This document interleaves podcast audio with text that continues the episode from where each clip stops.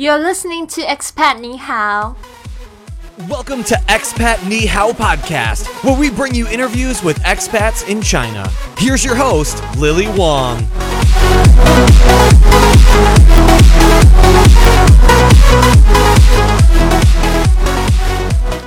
Tired of the typical tourist spot and following the guide around?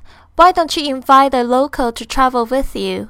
If you are here in Shanghai, don't forget to book yourself a free greeter when you are here. Greeters are local people who have special knowledge about Shanghai and want to help you to get familiar with the city they love. You can make a request on shanghaigreeters.com now, and our greeters will reply to you in 48 hours.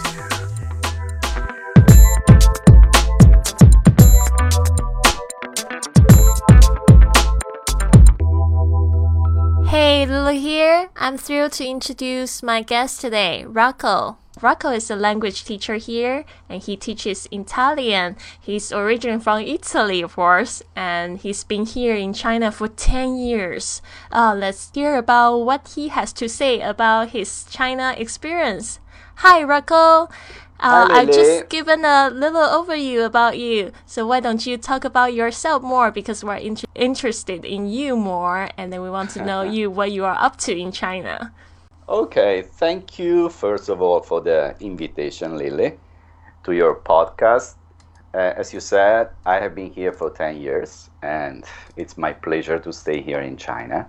I've been teaching Italian for always 10 years, but I did the same in Italy as well. China, you know, it's a, it's a surprise for me because I started to learn Chinese so many years ago in Italy. I, I learned Chinese at university, actually. Uh, it's not like nowadays there are lots of foreigners who come to Shanghai because they want to find a job, and even though they cannot speak Chinese, so they, they think there are lots of uh, chances here. But I started in 1989 in university at Napoli in Italy. It was like a game for me because actually at that time I also was not so much aware of China, but I thought that Chinese were really interesting people and the language was really amazing. So I started to learn the, the, this language and then I started to teach Italian to Chinese,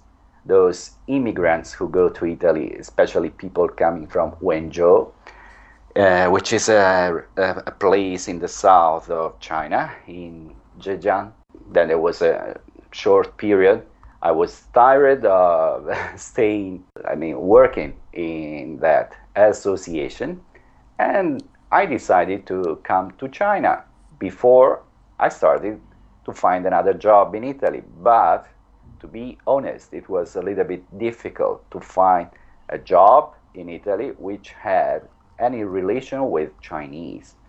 So it was like uh, another another adventure, and I sent my resume to uh, a- Chinese uh, agency, and then I went to Chongqing, and uh, I had a, a first experience as a as a teacher.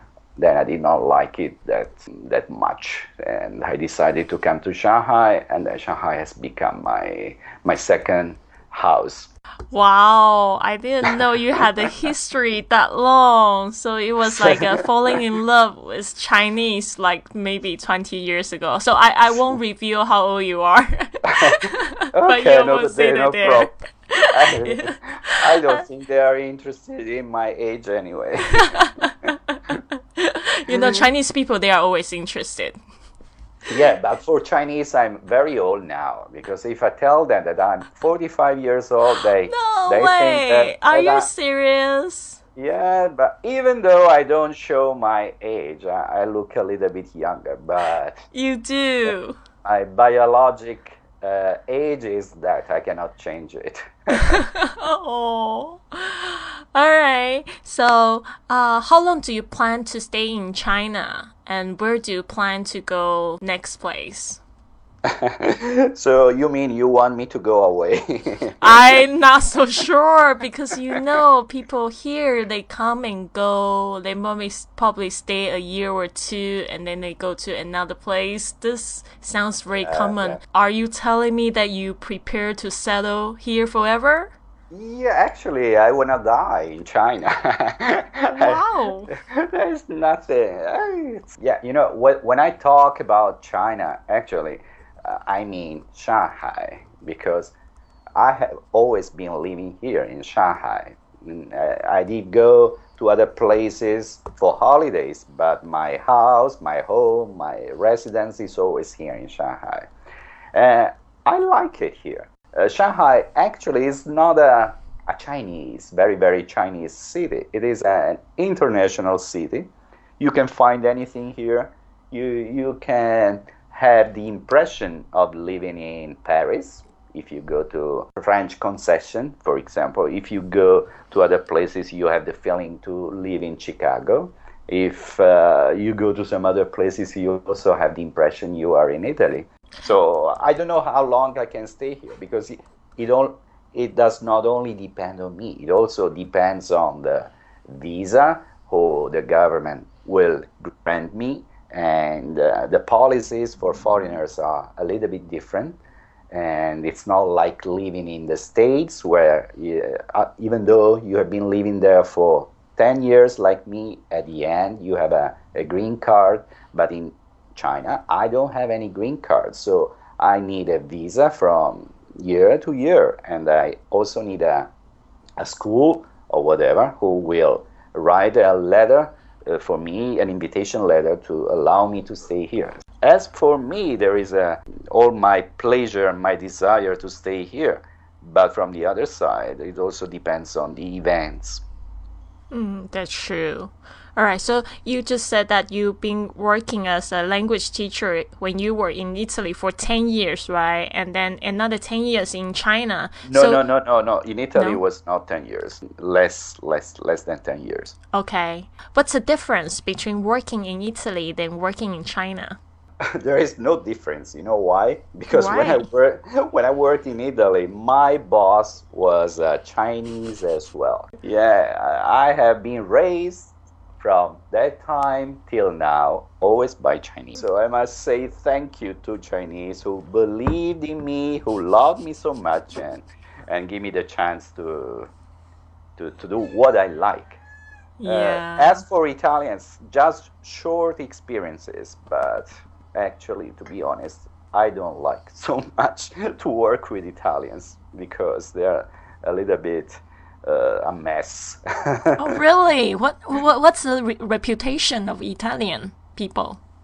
the reputation, you know, Italians are very good in imagination, creativity, design, art, but when it comes to uh, schedule something or make a, a plan, a project, they cannot do it very well. They are very uh, easy to change, easy to change their mind, change an, an appointment, and they are not very, very on time. And on the opposite, I'm always on time. I always arrive on time at work. Uh, I do what I have to do. That's great because um, what you just said reminds me of an experience because now I'm the volunteer of Shanghai Greeter. And one time we took on the group, which there are um, 18 Italian people in the group. Uh-huh. And then they, they want us to show them around Shanghai.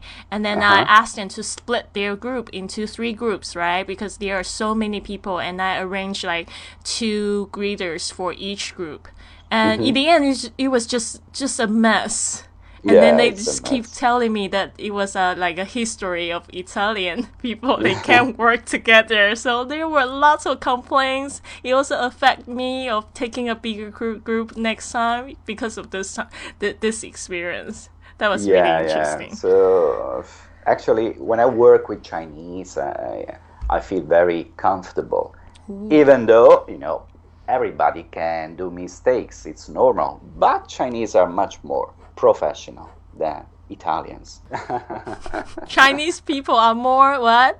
Say that again. professional, more professional, more professional. Yeah, it's it's not a uh, like a, it's only it's not only uh, a sort of luck if now China is the second economy in the world. It's also that you are working really hard and you're working very well, and you has and the government has something in their mind. They, they have a clear they have a clear mind of what they want to do. It's not like in Italy. They only talk blah blah blah, but they never do anything.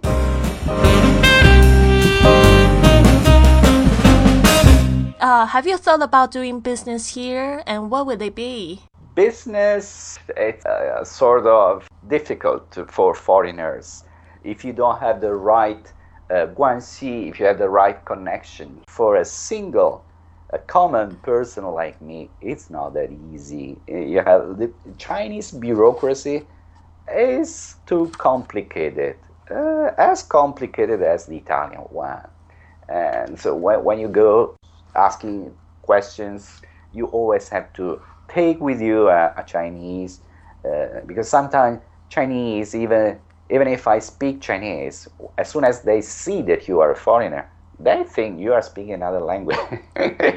Still. but I'm speaking Chinese. Hello, concentrate on me. Oh, yeah. yeah, yeah. So many years in China, you know, I, I, I, cannot say now that I'm perfect in Chinese, but I can speak. Come on. So not, not considering doing business here, but what's your vision of your future in China then? Being a language teacher forever? I can be an Italian teacher forever. It's not a big deal. Of course, my dream is that one of uh, starting my own school, but uh, when I say school, it's not correct because it could be maybe a club, an association, an agency, but I have to forget about opening a school, even though now we are starting something like a school, but uh, there is a, a, Chinese who will help me to do all the, the papers, and we, we also uh, give his name because I cannot put my name.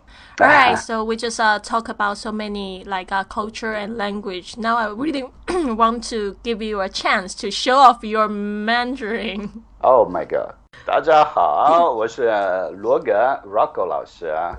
诶，我今天很开心，我跟那个 Lily 在一起，然后我可以跟所有的，我希望有很多学生他们在听我，然后都去上你的课，对吧？他们都来上我的课，快过来上意大利语课。好棒哦！你可不可以教我们几句意大利语实用的？实用的，嗯，呃，我教你一个，这个可能上你你是台湾对吧？对，台湾上有一个名牌，它叫呃 “Ti amo”，是不是？Ti amo 就是我爱你，我爱你，对对，Ti amo，Ti amo，Ti amo，然后可以教他们什么？呃，Hello，Hello，意意大利文是怎么讲？是 ciao，ciao，yes，然后然后那个 ciao 也是再见的意思，拜拜。为什么？那不是 ciao，然后有时候搞不清楚会不会？对，所以你走了的时候你说 ciao，你 你到的时候也说 ciao，但是这个是比较非正式，very informal，you know，it's like hello。哦，我有听过另外一种再见是 arrivederci，right？啊，对的，呃，arrivederci，arrivederci 就是 goodbye，特别是那个 r，嗯，我要跟你学。也有很多意大利人，他们自己也不会发，发不出来啊？真的吗？对呀，发不出来不是一个大对，而且它有一个贵族的一个感觉，如果不会发，就像那个以前的那个 Fiat。公司的大老板就是 Agnelli，他他也不会发，就是 他是发按照那个 French 的那个 pronunciation，然后对 andare a mangiare 去吃饭，这样 像这样有比较贵族的那个 feeling。哦，是哦，所以不会发，其实会让人家感觉比较像贵族的感觉。对的呀，哦，而且我们听得懂，如果你不发不发，我们还是懂。哎呦，好有趣哦！谢谢 Rocco 老师，用中文也解释的那么好，哇！We have to go to your class right away. Okay, I I'm going to say sign up soon. something in Shanghainese. 无无是上海无是上海泥。Shanghainese actually are very similar to Napoli, Napoli 人 Napolitans. Okay. And also that that mood when when they're talking so so 热闹 so so passionate. Yeah. Really like Napolitani. So you you've been studying Mandarin for how long? I studied uh, Chinese at university, but to be honest, uh, we had two classes a week, and each class was an hour. So actually, we only studied two hours per week. Two hours per week, just like my English lessons. So you know, university they at university they don't teach real colloquial uh, Chinese. Uh, they focus on uh, literature, history, and art and whatever, but not on language. Uh, so after graduated, actually, I could not speak very well. Oh, so you uh, how do you just make it better? Practice. Practice makes perfect. I met I, I- met some chinese. We made friends and most of them coming from south of china wenzhou and you know the first time when i listened to their chinese i could not understand anything because uh, they, we've been taught all the perfect pronunciation of, of uh, northern china the 呃，我是老师，差不多这样。And then those Wenzhounese, they used to say 我是老师。 Yeah, that's my Chinese. 我是老师，Rocco 老师你好。 Local 老师你好 I, I could not understand. So this is maybe also a very good tip I, I can give to those who learn in language. So when, when, when me too, when I teach a language, and for those who learn a language, you know, we give them the, the, the a standard pronunciation of that language. But maybe reality is a little bit different. There are different accents. Every country has different accents. So after studying, mm, people should go and leave uh, that place, that language, and have lots of friends traveling. And this is the way to learn a language. And also listening to radio, watching movies. Uh, it's not only lesson one, drill one, please repeat after me. you, you, you cannot, you, you can never learn a language like this. Rocco 老师，Do you mainly social with expats here? Honestly, no, not. Huh? No, Why is no. that? Uh, first of all, you know, uh, when, when I work, I really work very hard from morning to evening. And so when I'm free, I don't want to speak so much because at school I already had to speak the whole day. So when I'm uh, free, when I'm off, I want to have a rest. So I go back home and I enjoy my house, my cuisine. I can cook very well. I enjoy my friend. I, I- we can stay together, and I neither want to be asked any question. and then, you know, expats, there are lots of expats here because, as I said, this is an international city. So you can, but uh, different cultures. Sometimes, you know, we look very similar, all foreigners. If you see on the street uh, Spain, Spain, Spaniards, I'm sure, or Spanish especially by actually you don't know where that person comes from. We all look very similar, but actually, when you when we start to speak, not only the, the barrier of the language, but we are different culture. Sometimes it's not that easy to communicate, but not as not for the language, not easy to exchange emotions and whatever, and be, also because one thing is when you are young and you can make friends in a very easy way because there is not such a, uh, big purpose But when you uh, are the, the, same age as me, maybe people also want to uh, know you because they want to get something from you. So if you go to the bars, there is always a purpose. They have an aim. Everybody has. They want to know you because they want to propose you something for their business, or maybe they also want to know you for you know what something else. Can yeah. you tell us about one Chinese friend you met here? One Chinese friend, which is my friend, and uh, as this person is so perfect, I neither want to talk about that person. Yeah, I want to keep it for me, and I don't want to. You don't want to talk about him, all right? So we're no, talking about her. Oh just uh, describe this mm. person a little bit because you know that uh, there are so many people they would like to socialize with foreigners. They want to be their friends here, but mm-hmm. they don't know like what kind of friends that uh, maybe Rocco Lao is looking for. Know, so just talk about the quality. You don't have to recommend this person to us. It's yeah. okay. We are not going to 抢你的朋友, all right? So don't worry about it. uh, this person actually uh, uh, likes to study a lot, uh, likes to read books, uh, spend lots of time on reading, watching movies, and improve his English. Is a very honest person, which nowadays is it's not that easy to find honest people. And this person is uh, also a little bit like me we, he's not so uh, materialistic person. He's not interested in money, in having houses like nowadays many Chinese would like to have, want to possess a car. Uh, so uh, uh, simple, but not simple in the meaning of the Chinese way, which may have. I like to socialize, okay, with those people who maybe can give me something, can make me think, can create curio- curiosity.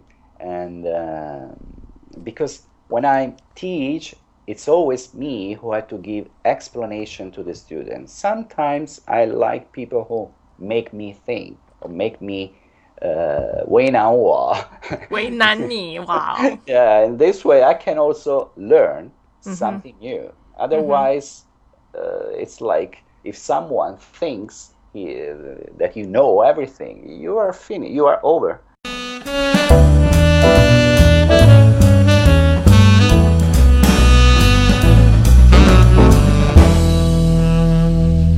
So, uh, besides studying Chinese, uh, being in China, what else do you do to fit in the Chinese culture? Because uh, there are lots of wannabe expats. They want to come to China. They want to be like you, to love China so much, to be able to feel wonderful here. So, what else do you do to fit in more in this society? Sometimes when I cook, I can make a a mix of Chinese and Italian.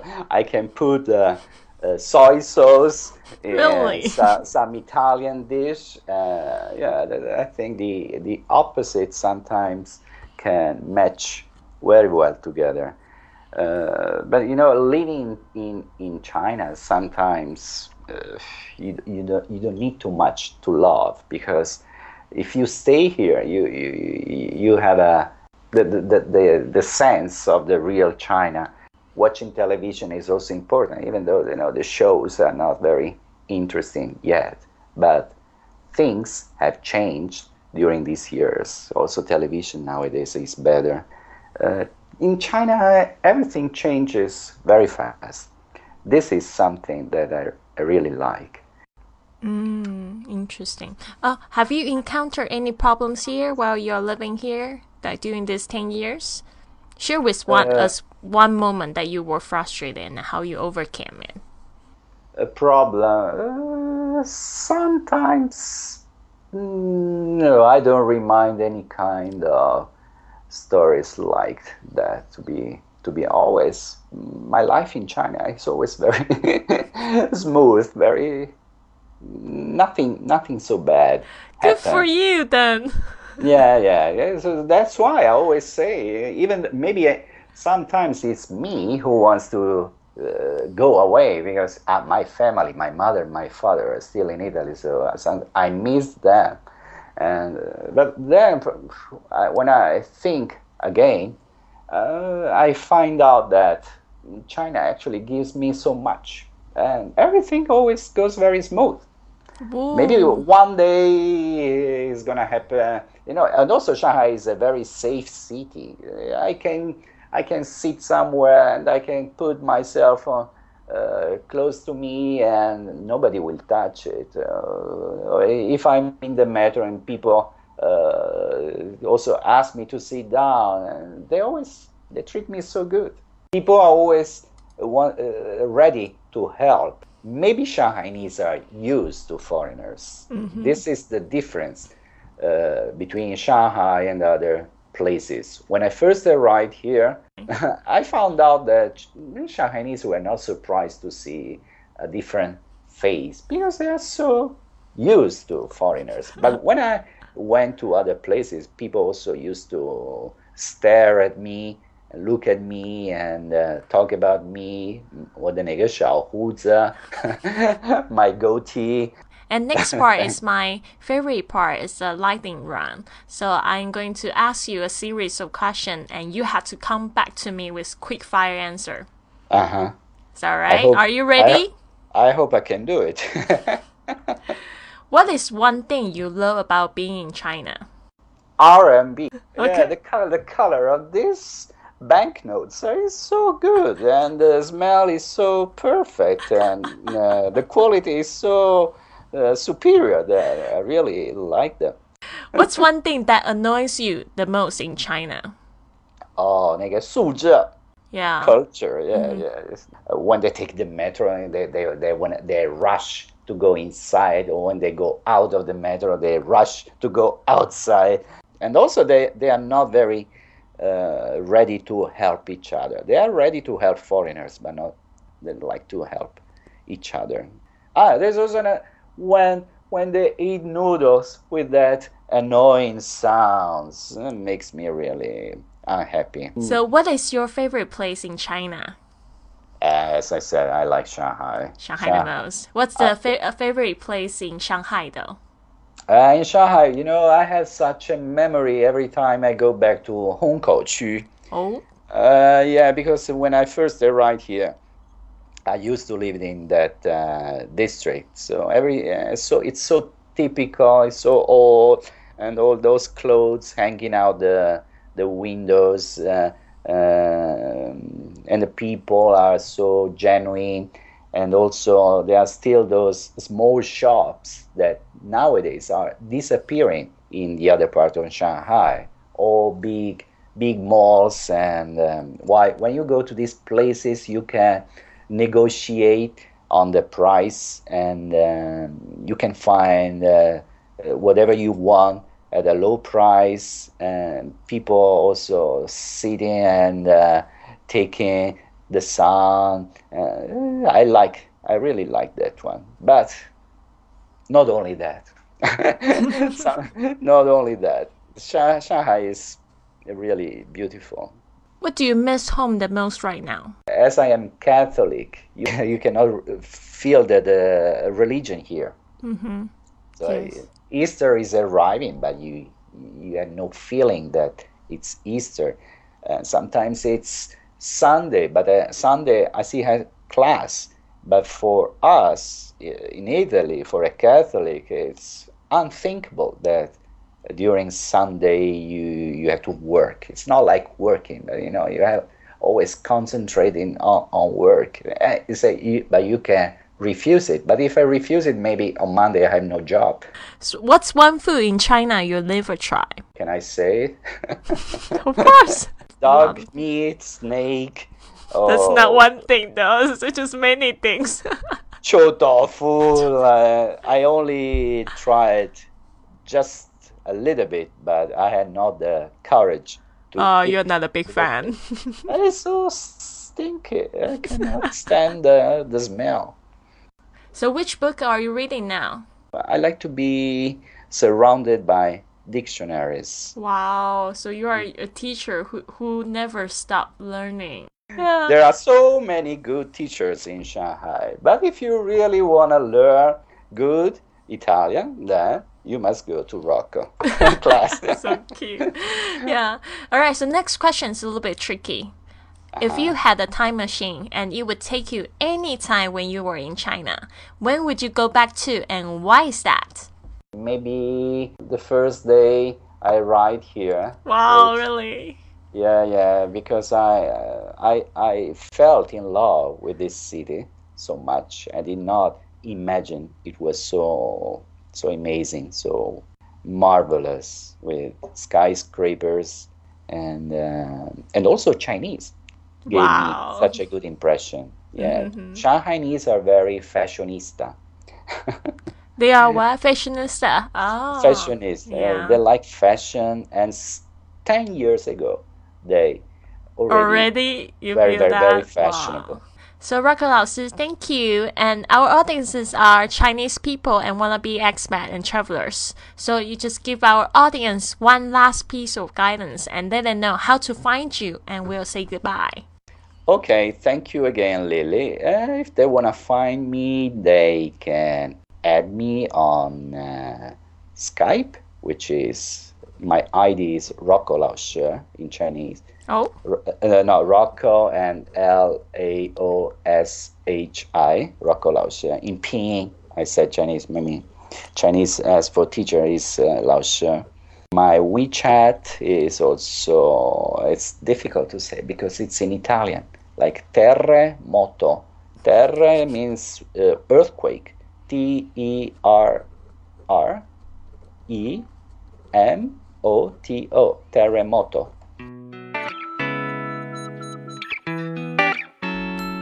I hope you enjoyed today's show. And if you are ever in Shanghai, don't forget to book yourself a local greeter at www.shanghaigreeters.com.